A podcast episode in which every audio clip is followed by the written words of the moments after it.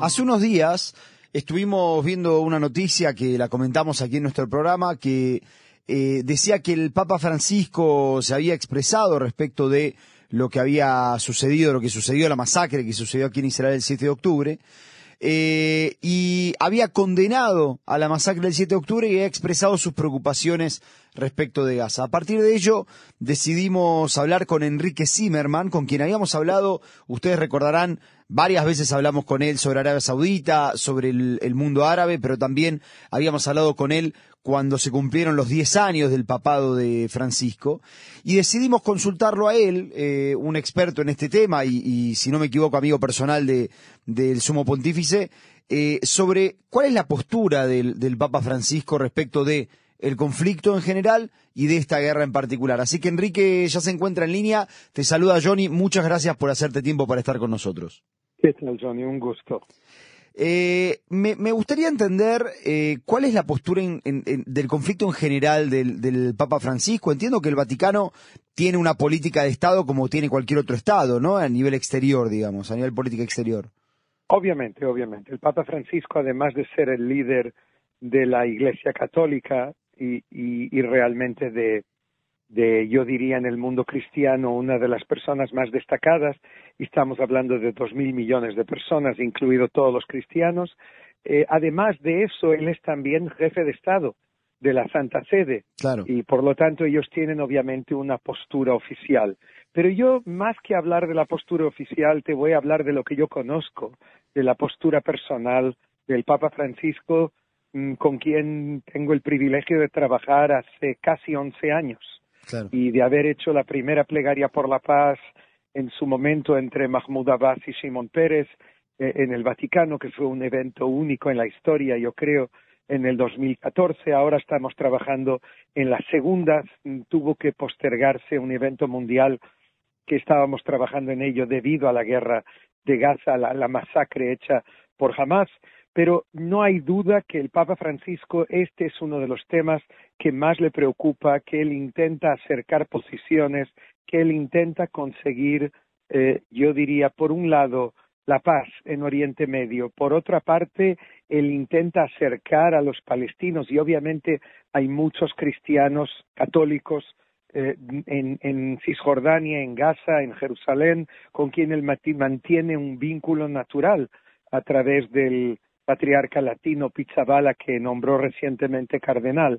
En cualquier caso, yo creo que su gran interés y objetivo es que se logre la paz en esta región.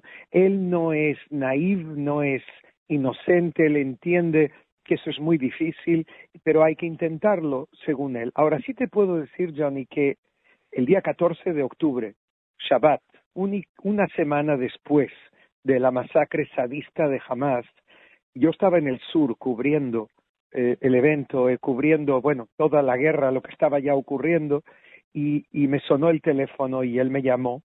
Es una llamada que fue filmada, con su permiso también, en la que él me dijo que me llamaba para decirme que estaba muy cerca de nosotros, eh, que por otra parte esto que lo que había ocurrido nos devolvía atrás 50 años eh, esto es una situación en la que no había aún empezado la invasión terrestre en, Gaza. Y luego me dijo que, él tenía, que tenía amigos eh, que eran víctimas de lo que había ocurrido de la matanza de Hamas.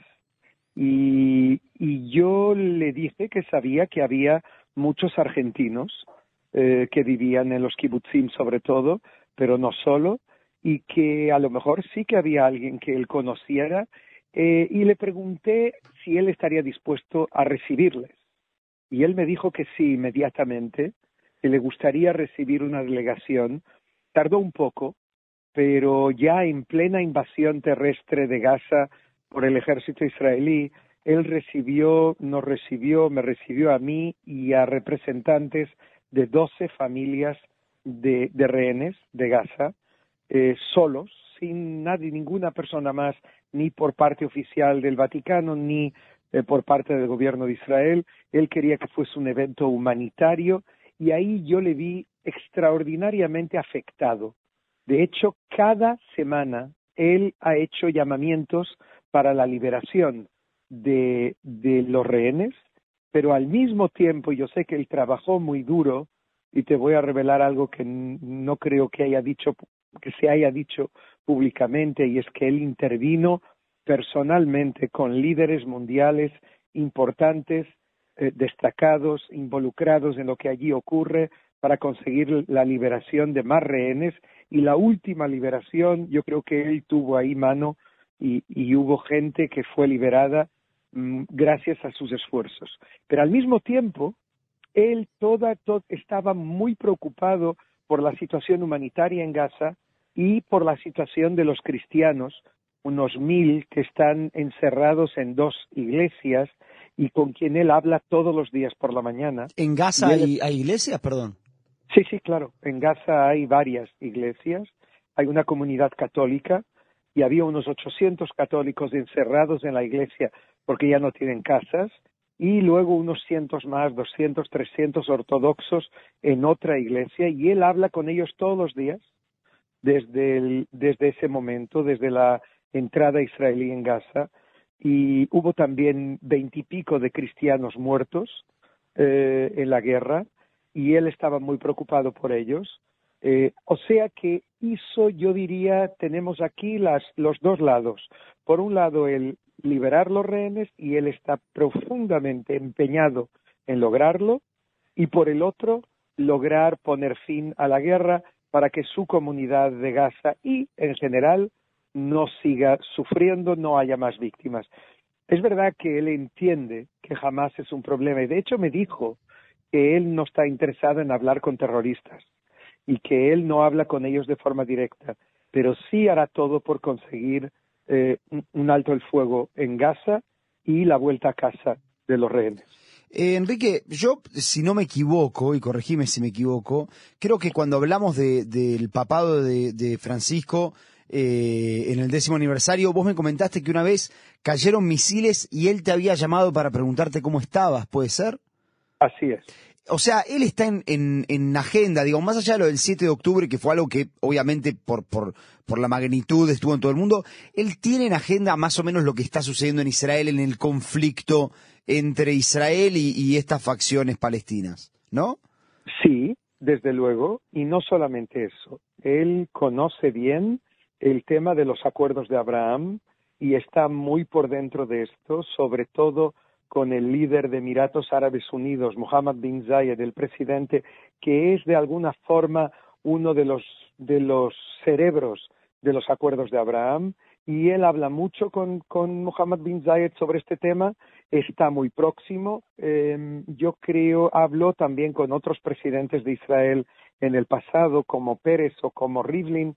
Eh, yo creo que él está muy involucrado, muy empeñado y entiende, quiere lograr la pacificación de esta región. Él ve, por ejemplo, la posibilidad de paz entre Israel como Arabia y Arabia Saudí, de normalización entre los dos países como un gran logro que, podría contribuir a la región, pero está también preocupado por el futuro del pueblo palestino, eh, que tiene también una comunidad cristiana importante en Cisjordania y también dentro de Israel, y, y hará todo lo posible, yo creo, por lograr algún tipo de acuerdo en el futuro, aún durante su papado. ¿Tiene, tiene Francisco o, o, Francisco como papa, eh, como jefe de Estado, como decías, o el Vaticano en sí, una, una postura respecto a una solución determinada, dos estados, eh, no sé, el este de Jerusalén? ¿Hay, hay cierta eh, postura respecto a una solución determinada o simplemente esto de decir, bueno, este, queremos tratar de acercar a las partes para que haya alguna paz? Yo creo que la posición oficial de, del Vaticano es la fórmula de los dos estados. Yo te puedo decir que yo, eh, en conversaciones con el Papa, le hablé muchas veces de los peligros de la fórmula de un solo Estado, que es algo que hemos escuchado varias veces por parte de palestinos en los últimos años, sobre todo en Cisjordania, que dicen por qué tener nosotros 3.500 dólares de, renta per cápita eh, frente a Israel que tiene 55. O sea, eh, vamos a hacer un solo Estado y vamos a integrarnos dentro de ese Estado. Y yo le expliqué al Papa mi opinión que es que se trata de una fórmula para una guerra civil eterna y, crónica y que yo, por ejemplo, no vine a Israel con 16 años solo para vivir en un estado eh, que, no sea un estado judío. Vine para vivir en el único estado judío del planeta y, le expliqué eso y yo creo que él lo entendió, mm, me escuchó muy atentamente y yo creo que el, que el Papa, si, me obligaras a decírtelo, eh, yo creo que, él también apoya la fórmula de los dos estados, pero que entiende que tiene que haber seguridad para las dos partes. Y, y te hago esta pregunta. ¿Tiene el Papa relación con, con, el gobierno de Israel de hoy en día, ya sea Netanyahu o Herzog? Eh, sí, tiene. No te diré que tiene la misma intimidad que tenía en el pasado con otros líderes, eh, entre ellos, eh, como te dije, Pérez y Rivlin en la presidencia o eh, también Bennett y, Lapid.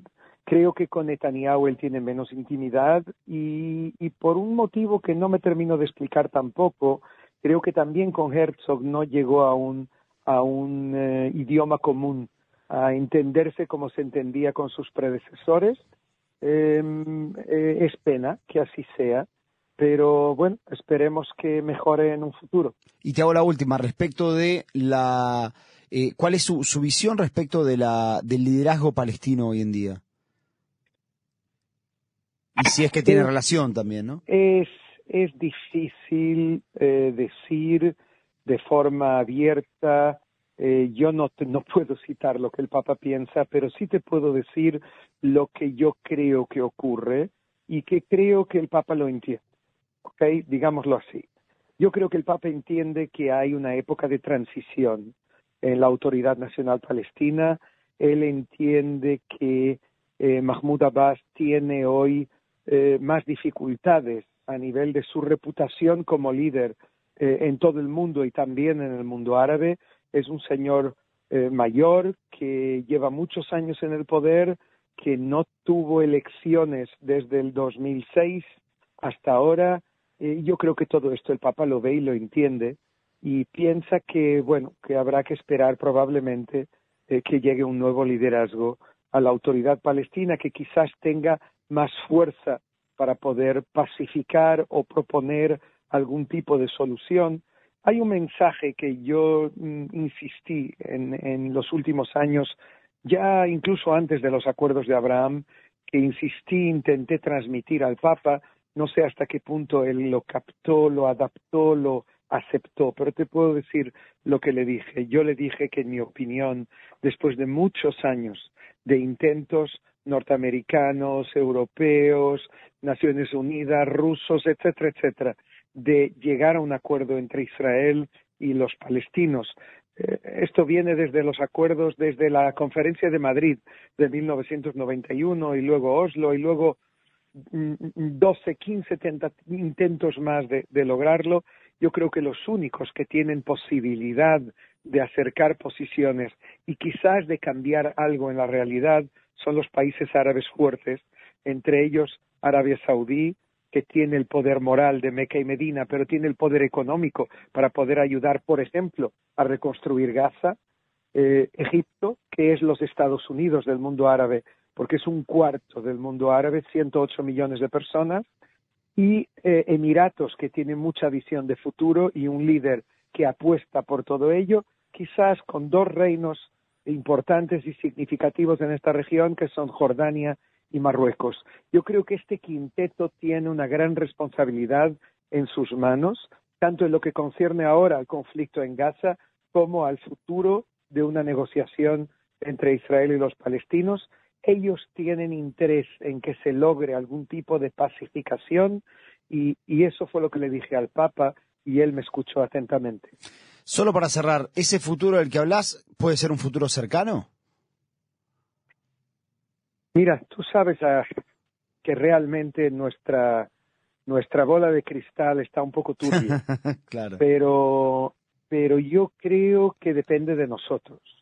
Depende también del gobierno que tengamos en Israel y depende de cuándo realmente llegue al poder alguien en la autoridad palestina que esté dispuesto a atreverse, a ir adelante.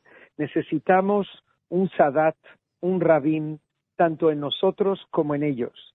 Y si no, vamos a estar condenados a continuar en lo mismo. Yo espero que sí. Yo espero que nuestra generación no diga dejémoslo para nuestros hijos, para nuestros nietos, porque entonces la situación será mucho más complicada. Hay que hacer ahora todo lo que sea posible hacer de la forma más realista y con los pies en la tierra y sin fantasías. Y yo creo que la solución entre Jerusalén y Ramallah pasa hoy por Riad y por el Cairo. Muy claro, la verdad, Enrique, muchas gracias por, por hacerte el tiempo para estar con nosotros. ¿eh? Hasta siempre. Chao, gracias. Un abrazo. Chao.